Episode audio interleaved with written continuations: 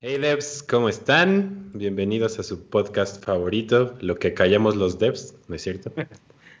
el Fixter Podcast. es el título perfecto para. Pero justo, hoy, para el tema es el título perfecto porque pues vamos a estar platicando de un montón de cosas, pero entre ellas, ¿qué es lo que no te dijeron de ser programador, desarrollador o inclusive ser parte de la industria tech? Entonces, yo soy Osvaldiño. ¿Cómo están amigos? Vamos a darle. Muy bien, amiguitos. Pues, ¿qué tal? Un gusto saludarlos otra vez. Un nuevo podcast. Como ya dijo Osvaldo, vamos a estar tocando ahora el lado oscuro. Pues, voy a llamarlo de alguna manera exactamente oscuro, quizá un tanto negativo de todo lo que implica estar en el mundo de desarrollo. Entonces, obviamente, todo esto va a ser desde nuestra perspectiva.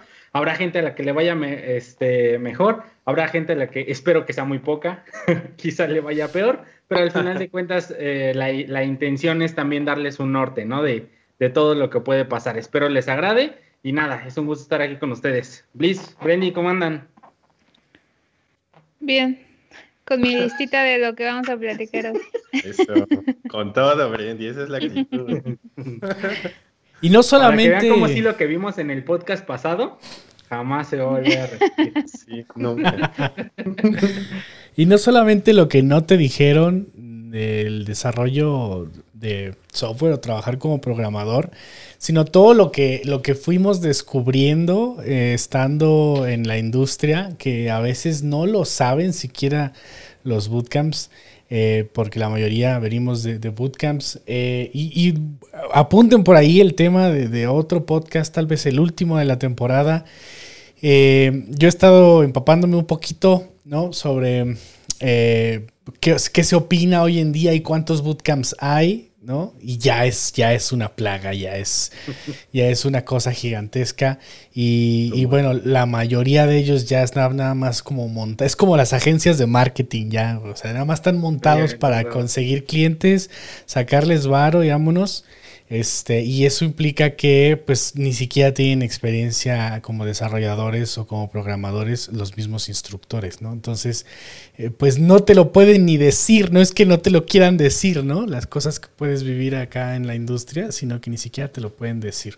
Entonces vamos a estar platicando de todo esto y este y pues respondiendo por supuesto sus preguntas, ¿no? Definitivo, cualquier cosa, cualquier duda, incluso experiencia que hayan tenido eh, como desarrolladores, compártanla, lo vamos a estar leyendo en los comentarios y va a ser bien interesante, ¿no? Porque nos vamos a dar cuenta, pues, que el mundo de experiencias que hay allá afuera es verdaderamente vasto, eh, principalmente cuando hablas quizá con clientes, cuando ya estás en una empresa, a nivel de proyecto, a nivel de lo que implica realmente programar. Entonces la realidad es que la posibilidad es infinita. Entonces, hoy, creo que el día de hoy va a estar lleno de story time de... Esperemos que sí. a ver, cuenten, ¿qué, cuál, cuál, es, ¿cuál es su primer punto? ¿Qué creen que sea lo principal con lo que podamos arrancar? Yo creo que podríamos inclusive hasta, no sé si esté mal, pero dividirlas como en dos, todas las cosas que no te dicen cuando estás aprendiendo a programar o cuando pues encuentras que programar es una muy buena idea y te quieres aventar, todo lo que no te dicen pues en todo lo que conlleva generarte una carrera como developer y luego después ya estando en la industria como freelancer o como empleado en alguna startup o en alguna otra, eh, de alguna otra manera envuelto en, en la industria tech, también todas las cosas que pues no, que te sorprenden ya que estás ahí. No sé cómo lo vean. Pues a ver, échate una, échate un story time triste. es decir, story time de cuando aprendí a programar, pero eso ya todos lo saben, entonces no lo voy a decir. Pero Mira, una cosa que... A ver, dale, dale, perdón.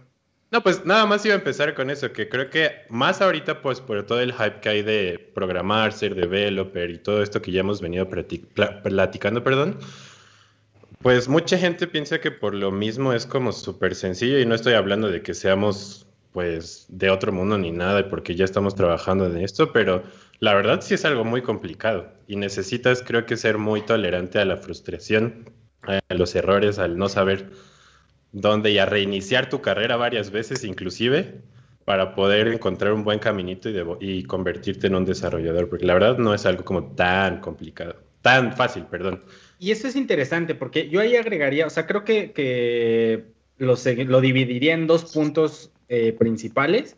Y el primero es que está esta noción que hay justo por lo que lo comentaba eh, Bliss de los bootcamps, hay esta noción de que programar es tremendamente sencillo porque te dicen conviértete en desarrollador o aprendan a programar en dos, seis meses, en meses. O sea, la realidad es que siempre eh, el, el periodo de tiempo que te venden es meses, ¿no? Entonces tú dices, bueno, si al final de cuentas todas las carreras son de años y tú me vienes a decir que en meses puedo este, hacer un cambio de carrera por completo, entonces eso de entrada creo yo que da pie a que pienses que es algo tremendamente simple y la realidad es que no, eh, como ya lo dijo Osvaldo, eh, la realidad es que es verdaderamente complejo, ¿no? Y mucho también viene del segundo punto que quiero comentar y es justo de la idea en la que todo mundo te dicen o, muchas veces llega eh, gente que te dice, no, yo quiero hacer el cambio de carrera porque tengo un conocido que es desarrollador o conozco a alguien que programa y le está yendo súper chido. No estudió, dejó la universidad, que quién sabe qué,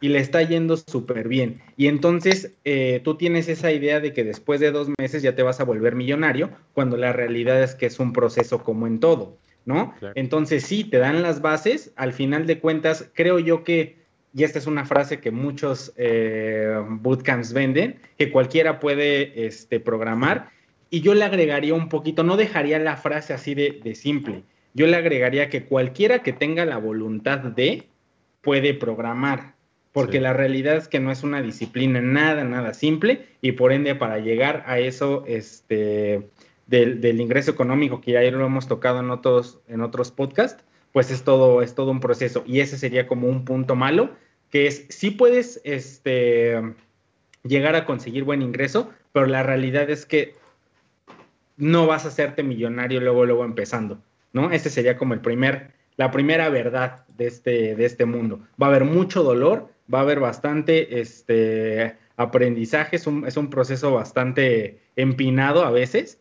para poder convertirte en un desarrollador con, con experiencia.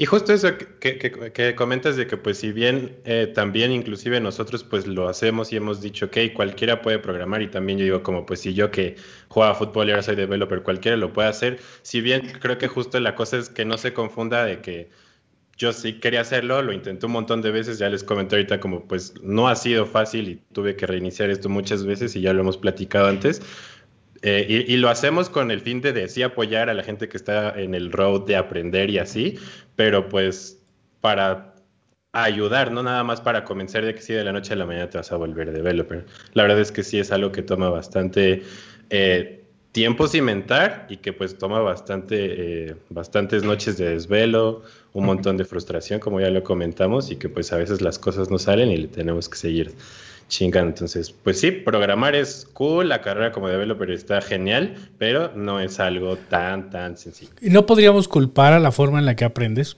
O sea, podríamos decir que no es fácil porque de repente tocas el código avanzado o tienes que aprender cosas de fundamentos una vez estando en el trabajo, una vez que estás laborando, y entonces se siente dolor, se siente desesperanza y empiezas a buscar y a estudiar en tu tiempo libre a deshoras, ¿no? Después de tu trabajo, y de repente se puede sentir desesperanza, decir, güey, este mundo no era tan fácil como pensé, pero no será porque creíste que tenías todas las herramientas listas para iniciar un trabajo. No será porque cuando eras junior pensaste que ya eras Smith. No será porque el temario que te tocó llevar en cualquier curso que hayas tomado no fue suficiente, no estaba fundamentado. No tiene que ver con la forma escasa con la que aprendimos. Ah, inclusive también desde yo me metí a la universidad para aprender y no aprendí nada, entonces yo creo que sí, sí tiene mucho que ver. Y es, y es interesante, digo, aquí hay un comentario eh, de Victorio Esteban que justo dice, probablemente el término correcto no es que sea sencillo, sino accesible. Y la realidad es que sí, creo que hoy día eh,